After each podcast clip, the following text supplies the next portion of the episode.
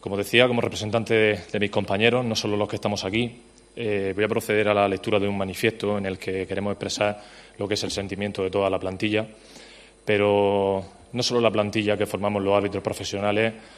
sino en la que queremos englobar y muestra de ello es pues a nuestros delegados de partido, a ex grandes árbitros que han formado parte de esta casa y, por supuesto, a todo el arbitraje español. Ante la sucesión de informaciones publicadas en los últimos días, el estamento arbitral español desea manifestar nuestra más enérgica repulsa ante hechos de este tipo y, por supuesto, nuestra absoluta disposición a presentarnos ante las instituciones que sean necesarias para esclarecer todo lo relacionado con este asunto.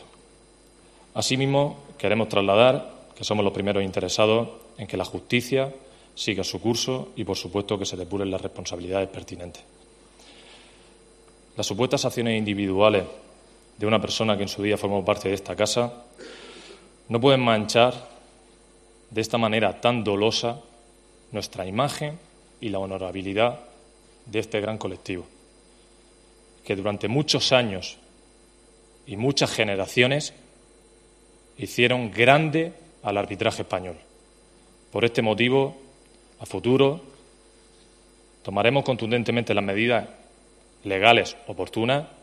que sean necesarias para salvaguardar el buen nombre de nuestro colectivo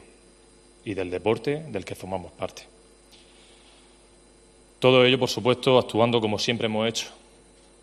como un gran colectivo, unidos, no de forma individual,